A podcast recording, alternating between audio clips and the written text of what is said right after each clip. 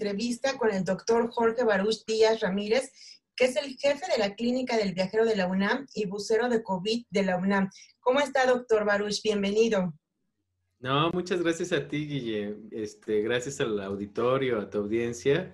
Yo estoy muy bien, estoy aquí ahorita en casa, pero también hemos estado muy apurados, ¿no? Por esto del COVID nos trae vueltos locos a todos los médicos, al personal sanitario y a todos en general. Tenemos mil cosas que platicar, pero vamos a empezar, vamos a empezar con ese logro que, bueno, que llevaron a cabo en el aeropuerto de la Ciudad de México en la Terminal 1 para implementar un laboratorio. Si nos puede hablar de eso, si este, nos quiere hacer rápido una semblanza de lo que es la clínica del viajero, que está desde el año 2000 y desde el año pasado empezaron a atender las pruebas de antígenos y la PCR, pero bueno, eso que ahorita ya tienen un laboratorio por las necesidades de algunos países, este, ¿qué nos puede decir al respecto? Bueno, mira, lo que les puedo decir es eh, que la Clínica del Viajero de la UNAM es una unidad que se instaló en el aeropuerto gracias a la colaboración y a la apertura de las autoridades aeroportuarias, pues desde agosto del 2011 que se inauguró y hasta la fecha prácticamente ya vamos a cumplir una década.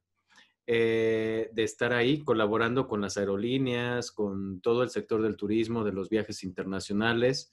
Eh, y bueno, ante la necesidad, gran necesidad que tenía nuestro país en abril del 2020, que si recordamos o hacemos un flashback, era, eh, pues estábamos ya llegando a un, número de contagios muy importante en la Ciudad de México y en nuestro país era pues prácticamente alcanzar el clímax de la primera oleada, pico, este, curva, ¿no? Em, y bueno, en ese momento la estrategia del gobierno eh, no permitía hacer tantas pruebas, ¿no? Tampoco la solvencia económica de nuestro país. Y pues nosotros como universidad y como clínica, pues nos vimos en la necesidad de proponer una alternativa para aquellos viajeros internacionales, y, pero que también que ayudara al público en general a contar con más posibilidades de, diagnóstico. Entonces, reconvertimos la clínica del viajero de la UNAM en un centro de diagnóstico COVID en aquellas fechas. Eh, hicimos un piloto en el aeropuerto, las autoridades aeroportuarias así nos los permitieron. Lamentablemente, las autoridades sanitarias, Sanidad Internacional, la Ciudad de México eh, y el gobierno federal, pues a, a las tres semanas de estar operando nos nos solicitaron que trasladáramos este centro de toma de muestras afuera, o sea, fuera de la terminal aérea, porque pues sí estaban acudiendo muchos pacientes con signos y síntomas. Entonces, para evitar esta revoltura entre las personas con signos y síntomas y los viajeros asintomáticos, lo ubicamos en el Instituto Conde de Valenciana, que está ah, en la región central de nuestra Ciudad de México, por ahí por la zona de hospitales del Centro Médico Nacional, el Hospital General de México y más adelante está el Instituto de Oftalmología Conde Valenciana. Pero entonces esto nos permitió ah, pues eh, montar una plataforma que sirviera para viajeros internacionales eh, y para poder emitir certificados internacionales de pruebas, ¿no? De, para comprobantes de, de diagnóstico y con algunas eh, eh, medidas de seguridad que ya estaban en ese entonces solicitando. Por ejemplo, incorporamos un QR, un código QR, porque muchas autoridades eh, desconfían de los resultados de los mexicanos. Entonces, implementamos un QR que si lo lee cualquier autoridad, se dirige a un sitio de la UNAM.mx, en donde corrobora los datos y el resultado. Implementamos una firma digital, un sello de seguridad entonces, este tipo de, herramientas, ah, bueno, y aparte algo muy importante que yo creo que deberían de saber todos nuestros viajeros, es que si dan positivo, eh, independientemente si sean viajeros o no, eh, todas las personas que den positivo a la PCR, entonces, en ese entonces eran PCRs, siguen siendo, pero en ese entonces e, eran nada más PCRs, pues este, los incorporamos un protocolo, un protocolo de seguimiento en donde médicos capacitados diariamente están contactando al viajero o a la persona positiva para evaluar sus signos y sus síntomas. Y entonces eh, detectar aquellos que pues llegaran a presentar complicaciones o alguna necesidad también, no nada más el COVID afecta a las vías respiratorias, también afecta a la salud mental, muchos se deprimen y entonces necesitan este tipo de atención, de apoyo a la contención psicológica. Y pues para eso estamos nosotros como clínica, para ofrecer un servicio integral y no nada más limitarnos a un laboratorio. Ahora, ya en la segunda semana de enero, este, propusimos a las autoridades federales y locales de, las, de, la Secretaría de Salud eh, instalar un módulo masivo de toma de muestras en algunas áreas del aeropuerto que habíamos detectado como factibles. Lamentablemente nos dijeron que no, que no podía ser dentro del aeropuerto, de la zona federal. Entonces la universidad buscó una alternativa adyacente. Entonces, eh, de tal manera que el 26 de enero estuvimos en condiciones para poder inaugurar el centro de toma de muestras a las 4 de la mañana para los primeros vuelos de las aerolíneas que viajaban a Estados Unidos con la finalidad de que cumplieran los requisitos sanitarios de las pruebas de antígeno, ¿no? Las pruebas rápidas de antígeno. Este módulo se encuentra adyacente, no está dentro de un hotel, está en un lugar, antes este, estaba ahí el restaurante Angus, bueno, ahora está un centro de toma de muestras, así hemos cambiado, ¿no?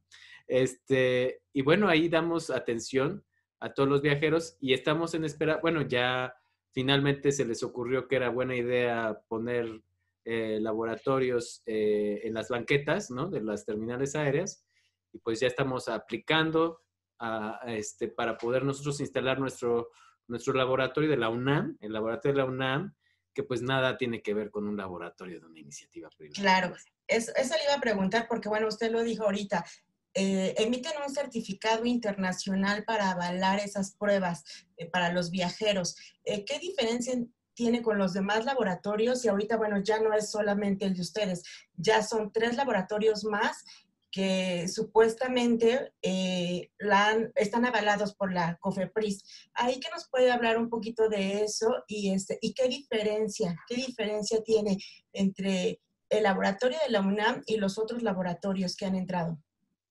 Bueno, para empezar, eh, el laboratorio de la UNAM está inmerso en la clínica, en la clínica del viajero de la UNAM.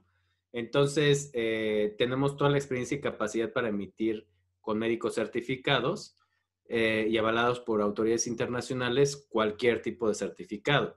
Tenemos este, amplia experiencia y pues nos avala una gran institución, ¿no? Somos la UNAM. En segundo lugar, eh, la ventaja de ser la clínica es que pues, los casos positivos eh, se les da seguimiento puntual durante los siguientes 14 días y al término de su periodo de aislamiento, bueno, entonces ya emiten, se emite un certificado de que estuvieron eh, cumpliendo con el aislamiento y resultado una prueba positiva.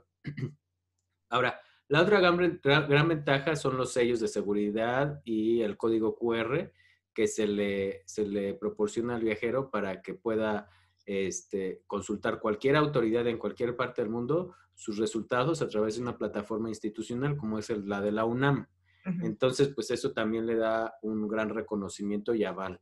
Eh, y bueno, obviamente sabemos este, que lamentablemente algunas eh, instancias eh, médicas pues están emitiendo certificados apócrifos. hubo un escándalo, ¿no? Este, hace unas semanas de esto, bueno, pues obviamente al ser la universidad nosotros nos conducimos con protocolos de bioseguridad y biocustodia y procesos normativos que garantizan que todo se hace con insumos de la mejor calidad posible, no importando el precio o, la, rentabilidad, siempre y cuando el proyecto sea autosustentable. Eh, también otra ventaja es que con estos recursos que se generen, pues vamos a estar apoyando a la comunidad universitaria, a la generación de nuevas, de, de pruebas para otras comunidades, como pueden ser los, los este, médicos, el personal sanitario que las requiera así en los institutos. La universidad tiene laboratorios en todos los institutos que pueden ser financiados a través de estos ingresos extraordinarios. Ok. ¿Y le están apostando a abrir una más, un laboratorio más en la Terminal 2, en donde ustedes están, de hecho? Sí, estamos la idea siempre ha sido esa, la idea siempre ha sido de contar con un centro de toma de muestras en la clínica del viajero de la UNAM. Lamentablemente, pues, bueno, afortunadamente ya cambiaron de opinión todas las autoridades y ya nos dieron la razón. Estamos esperando a que seamos los próximos en la fila en ser autorizados para instalarnos. Y la idea es que nos den autorización de instalar un módulo ahí cercano como los demás, ahí frente al check-in, si nos dejan ahí nos ponemos. Este, y eh, obviamente antes de la entrada, ¿no? si no nos regañen. Y, este, y también el módulo adyacente de la Terminal 1 lo vamos a trasladar. Ya el director del aeropuerto nos dijo que, que, que ya nos van a habilitar un área adyacente a alguna puerta de entrada de las de la Terminal 1, pues para que no estemos ahí este, pues todos arrumbados, sino que estemos justamente en la terminal aérea. ¿Y cuál ha sido la respuesta de la gente? Eh, ¿Tienen más o menos la cantidad en promedio que llegan los viajeros? ¿Qué porcentaje si sale positivo? ¿Y cuál es este, el método para que puedan accesar a una prueba, ya sea PCR o de antígenos? Bueno, mira, aquí yo creo que lo más importante es que los viajeros distingan que hay dos tipos de, de recomendaciones sanitarias. Una es la recomendación médica y otra es cumplir con un requerimiento sanitario para viajar. Obviamente la recomendación médica siempre va a ir por encima de cualquier requerimiento. Y esto es muy importante porque en este momento ya están entrando al juego dos tipos de pruebas, la PCR y la prueba rápida de detección de antígeno. Ambas se toman eh, con hisopados, o sea, se introduce un hisopo, se toma la muestra preferentemente en la cavidad nasal y si no se puede, bueno, en la cavidad, cavidad de la garganta. Y, otra vez te, vuelven a introducir el hisopo, tal vez en la otra nariz, en la otra orificio nasal, y otra vez te vuelven, o sea, son dos hisopados por prueba. Entonces, esos hisopados, eh, después, si es una prueba rápida, entonces se, diluyen en, un, en una sustancia química y después se vacían en un cassette tipo embarazo, en donde esperamos 15 minutos para que reaccione. La PCR, a diferencia de la rápida, eh, se meten los hisopos en un medio de conservación y refrigeración y con la red de frío eh, se envían a un laboratorio a ser procesadas con una técnica especial que nos lleva alrededor de 24 horas emitir un resultado. Eh, la PCR es muy precisa para detectar personas sin síntomas. Este, prácticamente tiene un grado de precisión del 99%, casi 98%.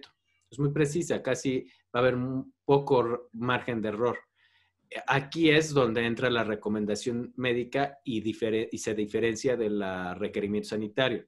Estados Unidos y otros países ya han dicho que las, PCR, eh, que las PCR pueden ser sustituidas por rápidas de antígeno, ¿no? O sea, una u otra. Ahora, aquí entra el detalle. Si nosotros como pacientes o como personas que estuvimos expuestas eh, decidimos, en lugar de hacernos una PCR, una de antígenos rápida, hay que tener mucho cuidado, porque aproximadamente la, rápida de antígeno tiene la capacidad de detectar a 7 de cada 10 personas verdaderamente positivas. Entonces nos deja un margen de error de 3, de, que no detecta a 3 de cada 10. Entonces es muy delicado, porque entonces tenemos que tomarlo en cuenta a la hora de, interpretar nuestro resultado y de evaluar nuestro riesgo de poder contagiar aún con una prueba negativa, si estamos asintomáticos. Si tenemos signos y síntomas y nos hacemos una prueba rápida en algún kiosco de la Ciudad de México, este, bueno, entonces nuestra probabilidad de ser detectados como verdaderos positivos aumenta, porque los, los signos y los síntomas significan que tenemos una gran cantidad de virus de carga viral que va a ser probablemente detectada, este, a diferencia de alguien que no tiene síntomas. Bueno, entonces, ¿cómo, qué, ¿cuál es la proporción de viajeros que se están detectando a nivel mundial con estas iniciativas de hacer pruebas horas antes de abordar? Más o menos estamos detectando entre uno y tres viajeros por cada 100 que se hace la prueba, asintomáticos. Esa es la estadística mundial. Todavía faltan algunas semanas para poder dar resultados de México, de, sobre todo de la terminal. O sea, si nosotros los damos, todavía nos faltan algunas semanas para poder dar una estadística más exacta y no nada más algunos, de algunos días, porque pues no tiene más de cuatro o cinco días que empezamos a operar. Pero más o menos ahí vamos con la estadística, es muy similar. Este, entonces, eh, es, ¿qué, beneficios tiene de hacerse eh, las pruebas ah, de rápidas de antígeno a los viajeros? Si entre más cercano al abordaje se hagan la prueba, pues eh, vamos a poder detectar una mayor cantidad de, viajeros que tengan una gran probabilidad de contagiar a otros entre más tarde se hagan o más, con mayor tiempo de anticipación se hagan al abordaje, pues menos probabilidad, porque entonces los que estuvieron negativos uno o dos días antes pueden ser positivos unas horas antes de abordar. Y esto tiene que ver con el periodo de incubación y la evolución natural de cualquier enfermedad, ¿no? Que no, no es así de rápida. Es coronavirus, eh, COVID-19 eh, tiende a ser un poco lenta. Entonces, la evolución. Entonces, por eso es, es, es, positivo que se estén implementando estas estrategias de máximo cuatro horas para una prueba de antígeno, eh, porque nos da esa capacidad de diferenciar, por lo menos que durante el vuelo no vayan las personas más contagiosas. Claro. Y usted como especialista, eh, bueno, ¿qué nos podría decir? Porque al final están poniendo a la par una PCR que es más exacta que una prueba de antígenos y sabemos, bueno, que muchas veces falla. Entonces, ¿eso no sería un riesgo? Y, y usted como especialista, eh, ¿qué ¿qué nos podría decir? ¿Qué le podría decir a, este, a esos turistas, a esos viajeros incansables? ¿Qué nos podría decir al respecto? Bueno, con respecto a si es un riesgo, no, yo creo que no. Yo creo que entre más pruebas hagamos, mejor. Obviamente detectamos mayor cantidad de casos. No importa el tipo de prueba, pues si lo hacemos con fines de, de, de evaluar a una población que va a estar próxima a abordar, eh, como parte de un requerimiento, porque pues recordemos que México no impone ninguno y está bien, pues va de acuerdo a la Organización Mundial de la Salud. Pero bueno, si ya vamos a tenerlas que hacer, ¿no? Por requerimiento, pues está bien porque así vamos a poder detectar pues uno a tres de cada 100 que pudieran llegar a ser contagiantes durante el vuelo, ¿no? O a la llegada. Entonces, pues entre más personas se detecten, mejor para todos, ¿no? Porque así se aíslan, toman precauciones y dejan de contagiar a los demás. En este sentido, si pagan ¿no? por hacerse la prueba, pues todavía eh, disminuye la carga del Estado, del gobierno, que tiene sobre este tipo de viajeros, que pues no, no es una medida que hayan impuesto las autoridades de, México, sino otras. Entonces, eso también ayuda a liberar eh, la carga de, de pues, tanto sanitaria como de recursos que se tienen que desviar pues a personas que probablemente no lo requieran de manera específica, ¿no? Porque no están complicándose ni porque están en poblaciones vulnerables. Eh, ¿Qué les pudiera yo decir a los viajeros? Bueno, recordemos que el mensaje en estos momentos y prácticamente durante la última mitad del año pasado, 2020, el mensaje ha sido muy claro para los viajeros y creo que ahí sí no deben de fallar. Eh, el mensaje es eh, hacer viajes eh, de tipo esencial, evitar los viajes de tipo no esencial, sobre todo cuando hay una crisis sanitaria de estas dimensiones en donde están repuntando la o estamos en un periodo de una transmisión máxima en muchas partes del hemisferio norte.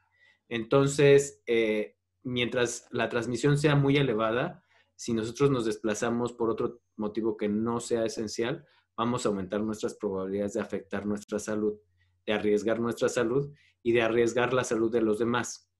Y de, los demás me refiero a pues, nuestra familia, nuestros amigos o de nuestro, nuestros mismos conacionales que nos están ofreciendo los servicios del turismo.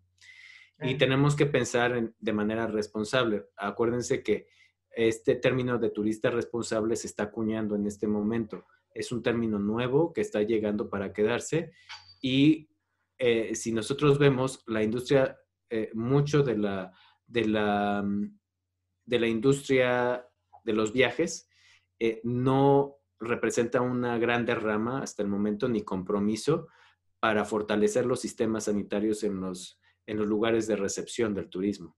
Entonces, yo creo que también aquí nosotros como turistas debemos de, presionar a esta industria eh, que está convaleciente, pero que eh, necesita ser socialmente más responsable con su entorno. En este sentido, pues preferir aquellas o solicitar este, proactivamente que, pues, cómo le están haciendo para apoyar a, la sanidad y a la salud de las comunidades que están recibiendo al turismo. Eso creo que va a ser una buena iniciativa que debemos de, empujar todos, todos al mismo tiempo, porque si no, pues nos vamos a pasar, nos va a pasar desapercibida la epidemia y no vamos a poder eh, avanzar como sociedad a algo más equitativo.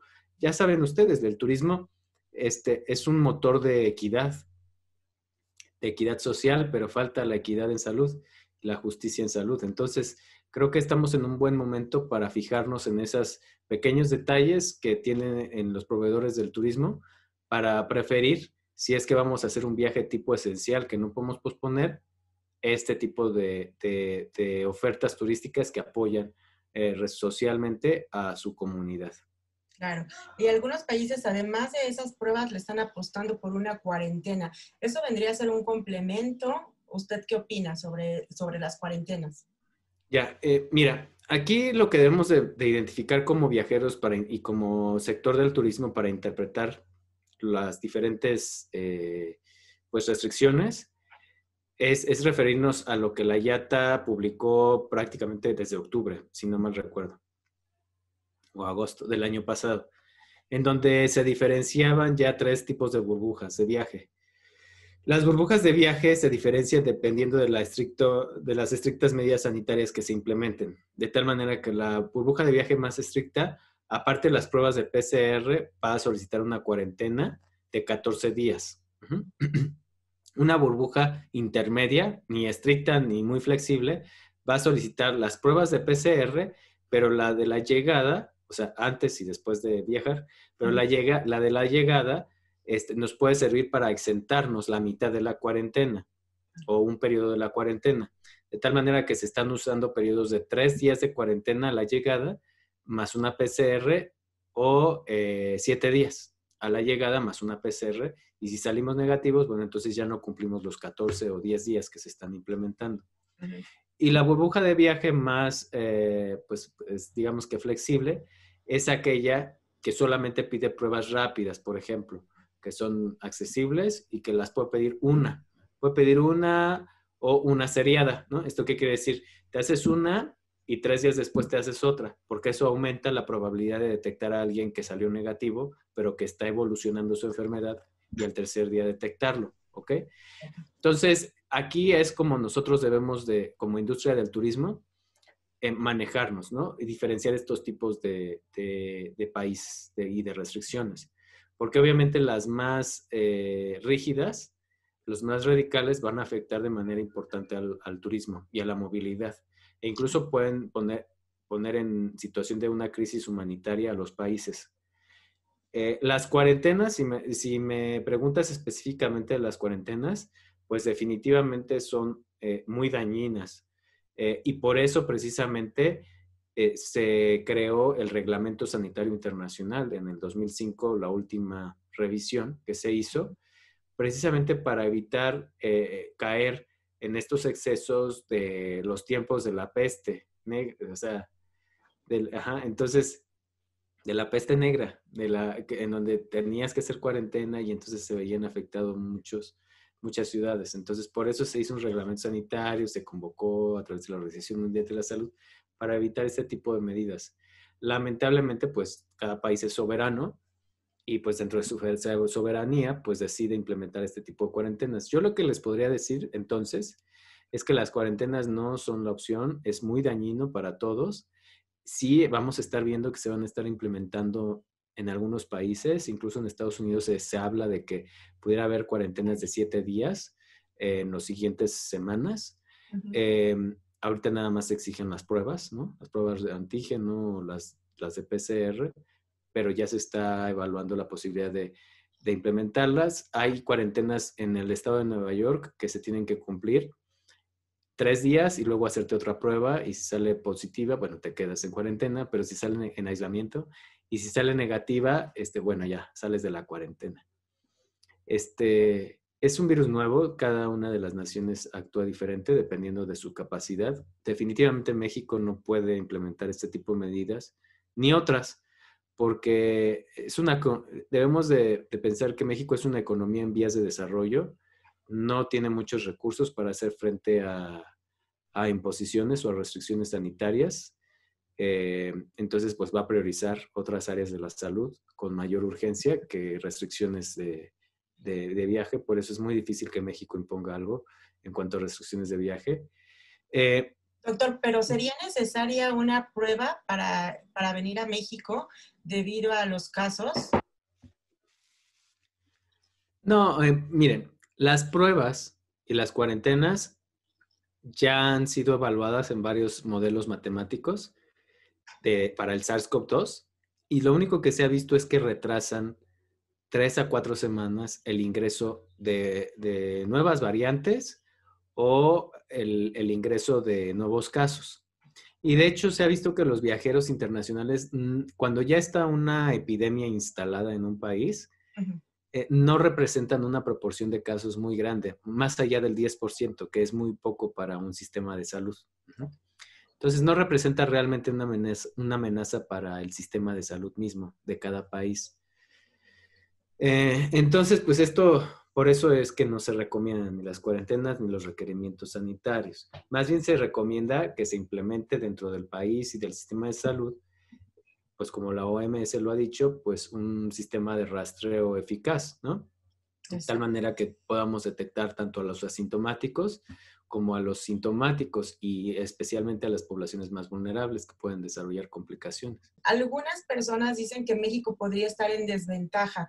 Ah. En unos países ah, ya empezó la vacunación, por ejemplo, en Estados Unidos se está ah, vacunando desde un millón, un millón trescientos por día y México pues estamos muy atrasados. Nuestro, nuestro esquema de vacunación podría terminar hasta el próximo año si bien nos va. ¿Usted qué opina? ¿Estaríamos en desventaja? Y también si nos puede dar una una radiografía de, las vacunas que están llegando a México que, están para aplicarse, porque mucha gente pues está confusa y, tiene miedo. Sí, mira, em, cuando estamos hablando de políticas de salud global, que yo soy experto en eso, y estamos hablando de estrategias de vacunación, dado la diplomacia en salud y las estrategias para llegarnos de estos insumos muy valiosos y muy escasos como son las vacunas, eh, tenemos que poner a México dentro del contexto mundial.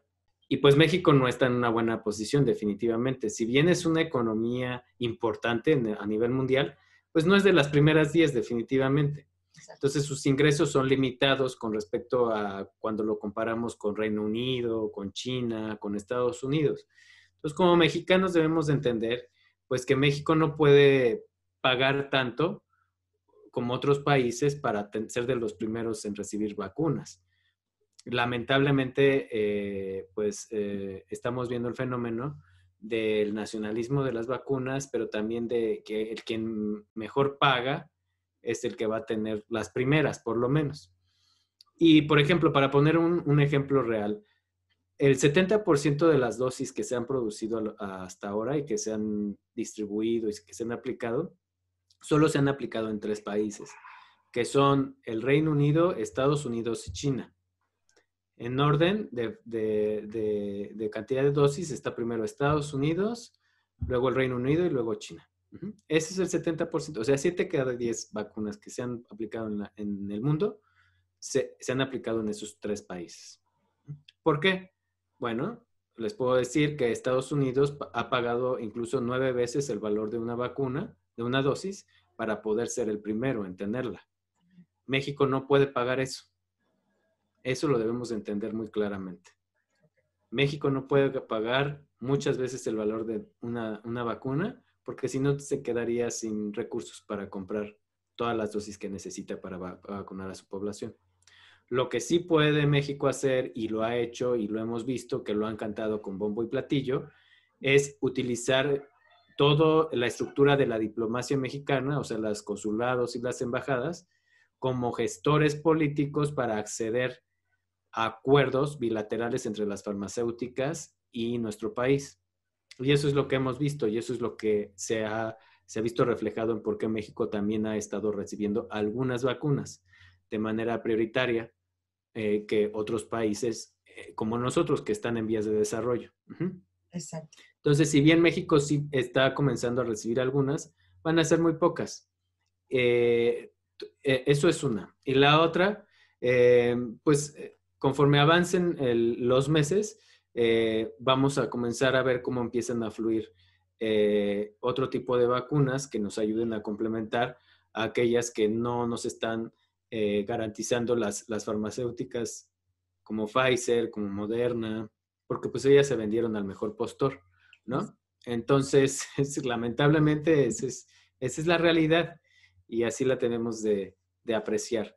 Entonces, eh, el, eh, la Estrategia Nacional de Vacunación, como otras, va a privilegiar primero a, disminuir la mortalidad en ciertos grupos, ¿no? Dependiendo de las prioridades que vea nuestro gobierno, ¿no? Porque al final es quien nos representa, nos guste o no. Entonces, eh, si la prioridad que el gobierno ve a través del consejo asesor, pero pues es nada más un consejo asesor, al final el quien toma la decisión es el gobierno en turno, si el, el, gobierno ve la prioridad de los, del personal médico, bueno, entonces esos serán los primeros. Si él dice, eh, bueno, si ven eh, que, los que serán primero los de primera línea, está bien, yo creo que eso está bien, nadie lo discute. Eh, y si dice, bueno, que los otros médicos esperan con, con, el resto de la población, como es mi caso y el de otros médicos, pues ya nos tendremos que esperar, ¿no? Este, nos tendremos que estar cuidando, de por sí ni hay, ¿no? Para los, nuestros compañeros que están en primera línea, ya les están retrasando la segunda dosis, cosa que no es recomendable, pero bueno, ni modo, estamos en crisis y se puede retrasar hasta 42 días, las que han recibido nuestros compañeros en primera línea, y pues así tendrán que esperarse. Entonces, eh, es, va a ser un proceso largo, nos va a llevar un año y medio en alcanzar a vacunar por lo menos al 75% de la población. Ustedes como nosotros este, tenemos que estar conscientes que la primera mitad de este 2021 solamente van a alcanzar las dosis para vacunar al personal médico de primera línea y algunos grupos vulnerables como los adultos mayores de 65 años. No va a haber para más, no van a alcanzar más. Y si alcanzara, doctor, ¿nos podría hablar de esos mitos y realidades de estas vacunas? Porque muchas veces, bueno, la gente dice que no se vacuna por miedo a las reacciones y demás. ¿Qué nos ah, puede decir de esas vacunas que están llegando a México ya? Bueno, miren, tenemos eh, dos tipos de vacunas que ya están llegando a México. Las primeras, que son las primeras que se autorizaron, son de RNA, que es la de Pfizer, y la de Moderna, pero Moderna no llegó aquí, no, va a llegar. Entonces, eh, porque las está acaparando Estados Unidos, que las financió. Entonces, eh, Pfizer, que es de RNA, es una vacuna con una muy baja probabilidad de generar efectos adversos a nuestro sistema, como las demás. ¿Por qué? Porque está hecha de RNA mensajero. Es, es como decir que está hecha del código que necesita nuestra célula para producir una proteína. Ya no necesita más procesamiento. Ya está disponible el código para que nada más al momento de introducirse a la célula sea leída, si nos acordamos de nuestras clases de primaria, por el ribosoma y produzca la proteína y se exprese en su pared celular. Y entonces las células digan, ah, las de nuestro sistema inmune digan, ah, esta no es de nuestro organismo entonces hay que generar anticuerpos y es así como produce la respuesta. ¿Qué pasa con esta, esta vacuna que nos ha tenido a todos así como de, ay, estas reacciones alérgicas? Pues que precisamente el RNA, si lo inyectamos solo, eh, se degrada muy rápido en nuestro cuerpo, básicamente no dura más que segundos. Para que dure, necesitamos envolverlo en una cápsula similar a la pared de nuestras células, que no genera nada, nada de reacción, pero a esta cápsula para que no se deshaga, o sea, no, no, se, no explote ni, ni se deshaga hacia el interior, necesitamos aplicarle una sustancia que se llama PEG, polietilenglicol, que tienen otras, que usamos para otros medicamentos. Eh, para que se ubiquen, los medicamentos que tienen PEG también son los medios de contraste, por ejemplo. Y si se fijan, muchas personas pueden llegar a ser alérgicas a los medios de contraste y por eso los médicos siempre preguntamos si es alérgico cuando les inyectamos los medios de contraste y estamos al pendiente de ellos. Entonces, por eso, porque tiene PEG es porque han, han aumentado este tipo de, alergias graves. Pero eso nada más no nos debe de preocupar, solamente si vamos a recibir una vacuna de RNA y hemos tenido alguna alergia grave, o sea, que implique que necesitamos un procedimiento para recuperarnos, un procedimiento médico, pues este, hay que decirlo y a lo mejor nos dicen, no, pues tú te vas a tener que esperar a que llegue la otra vacuna que no tenga PEG, ¿no? Pero en general ese es el único contraindicación. Realmente son vacunas este, que no tienen capacidad de generar otro efecto adverso grave más que los esperados. Eh, obviamente todas van a generar fiebre, todas van a generar dolor muscular, articular, como si nos sintiéramos enfermos. ¿Por qué? Pues precisamente porque esa es la respuesta que estamos buscando que nuestro cuerpo haga o como reaccione para generar inmunidad, ¿no? Entonces, va a haber alguna proporción que nos genere este tipo de respuesta que es normal, es la esperada, de hecho es, es bueno, porque entonces quiere decir que nuestro cuerpo está reaccionando ante algo que es extraño. Entonces, ¿qué otras vacunas van a llegar? Bueno, están Sputnik B, ¿no? Que es la rusa, está CanSino, que es la china, y está la de Oxford y AstraZeneca, que también va a llegar, pero un poco más tarde. Entonces, eh, de estas, las tres son de vectores. ¿Esto qué quiere decir? Eh, estas ya las hemos usado, estas tecnologías, antes en otras vacunas.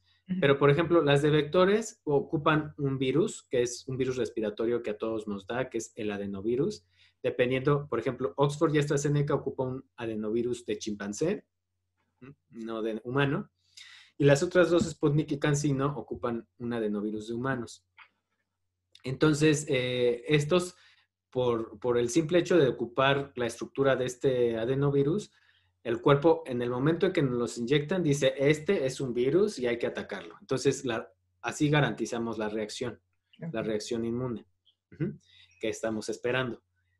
Pero no tienen la capacidad de replicarse estos virus en nuestras células. ¿Por qué? Porque les quitamos esa capacidad a través de tecnología y en lugar de, y, mientras les retiramos esa capacidad, lo que, lo que hicimos fue incorporarles esta proteína S en espiga del coronavirus para que nuestro cuerpo identifique al virus y al mismo tiempo identifique a la, espiga y con eso pues cree anticuerpos contra la espiga del coronavirus.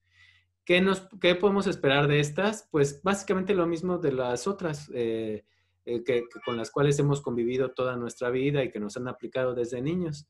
Eh, cuatro de cada diez puede tener fiebre mayor a, a 38 grados, uno de cada diez dolor de cabeza, malestar general, uno de cada 20 diarrea, náusea, vómito, y ya más raro serán algunos efectos eh, adversos alérgicos, pero es uno de cada millón.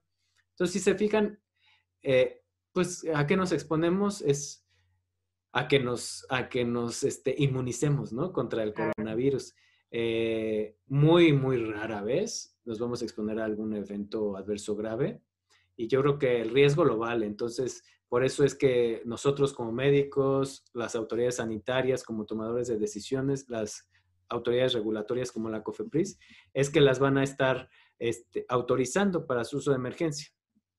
Ahora, eh, el hecho de que sean para su uso de emergencia no quiere decir que disminuya la calidad de la vacuna, simplemente que no tenemos este, terminado el estudio fase 3 porque dura uno o dos años, entonces pues mejor aplicarlas de una vez hasta que, en lugar de tres a, de dos a tres años. Algunos consejos empresariales y organismos están pidiendo que se vacune al sector, a la industria turística, porque pues son la fuerza para este, la economía y demás.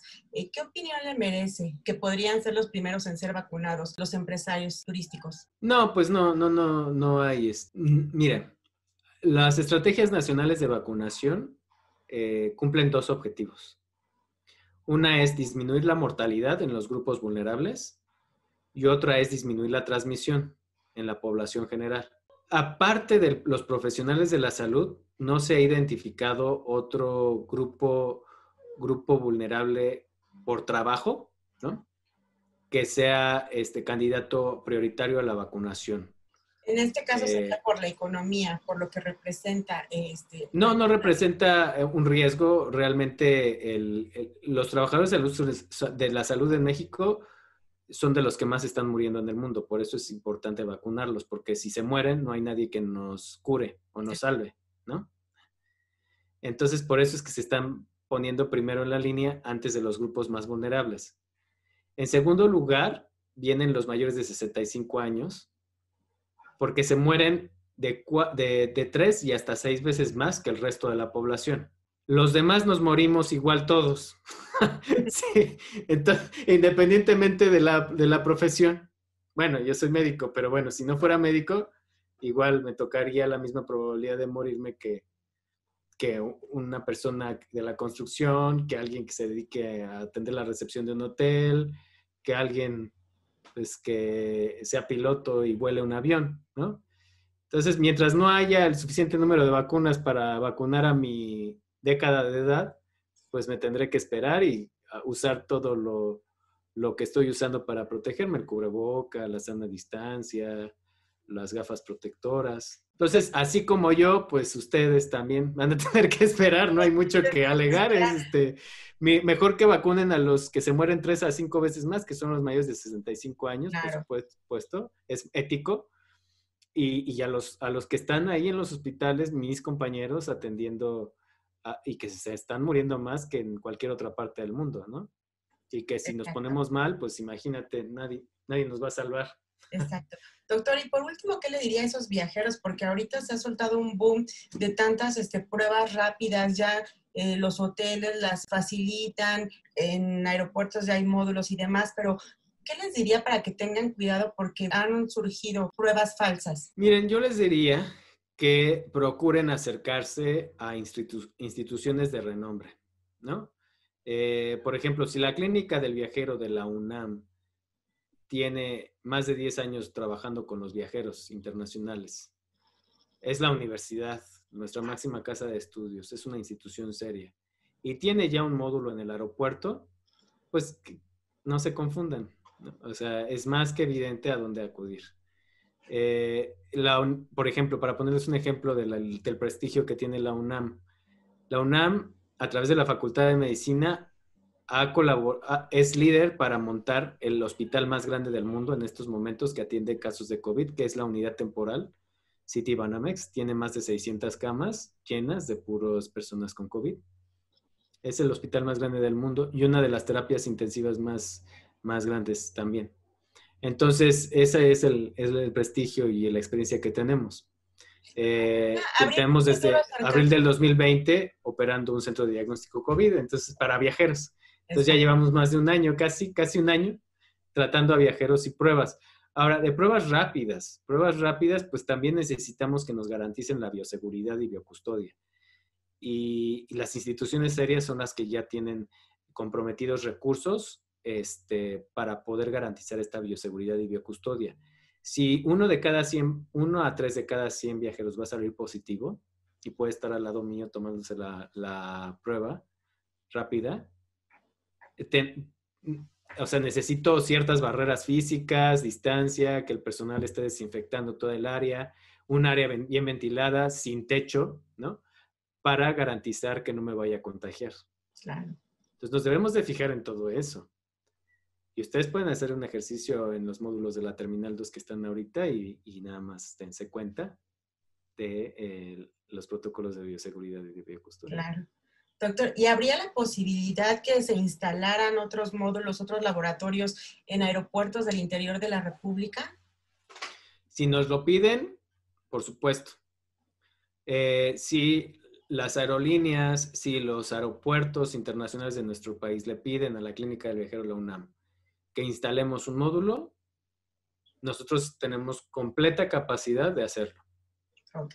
Nada más para finalizar, no sé si quiere agregar algo más y si nos dice por favor los horarios y los costos que tienen. Ah, bueno, lo que me gustaría, el mensaje que me gustaría eh, que se lleven los viajeros es que no coman ansias, sean pacientes, sean prudentes. Recordemos que estamos en una crisis sanitaria, es algo muy serio eh, y todos y cada uno de nosotros, aunque seamos jóvenes, eh, tenemos una responsabilidad eh, para generar y promover el bienestar colectivo, una responsabilidad individual.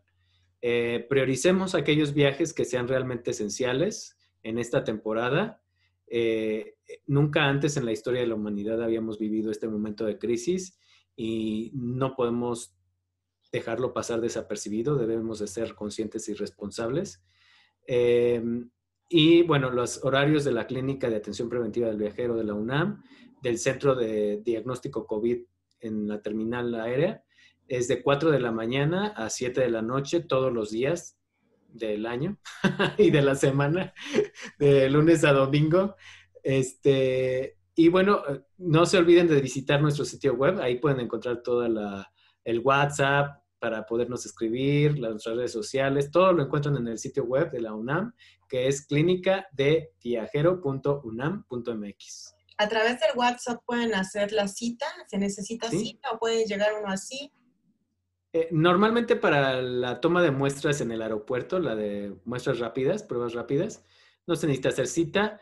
Les recomiendo que paguen eh, a distancia. El portal tiene un, un portal de pago es obviamente mucho mejor pagar con anticipación y de manera digital a pagar físicamente porque así disminuye nuestra interacción, ¿no? Y nuestro riesgo. En el sitio está la cantidad, ¿verdad? Ya sea para antígenos y para PCR. En el sitio está la, cantidad, 750 eh, pesos para las pruebas rápidas de antígeno, 2.500 mm, a 3.000, dependiendo el centro de toma de muestras para la PCR. Se entregan con 24 horas las PCR, las de antígenos se entregan en 10 a 15 minutos. Y el WhatsApp, en el WhatsApp, que lo pueden encontrar en el sitio web, pueden hacer la cita, pueden solicitar orientación, pueden solicitar apoyo o este, incluso también citas para clínica del viajero, la consulta previaje en aquellos viajeros que van a hacer itinerarios especiales. Ok. Pues muchas gracias, doctor, otra vez por estar con nosotros. Cualquier cosa estamos a sus órdenes y nos gustaría seguir platicando con usted para que nos vaya ampliando y para que nos dé las buenas noticias de que ya hay más módulos en aeropuertos del interior. Pues sí, pues nada más que se animen, ¿no? Los aeropuertos. Pues muchas gracias, doctor. Hasta luego. No, pues muchas gracias a ti, Guille. Saludos a ti, saludos al auditorio y bonito día.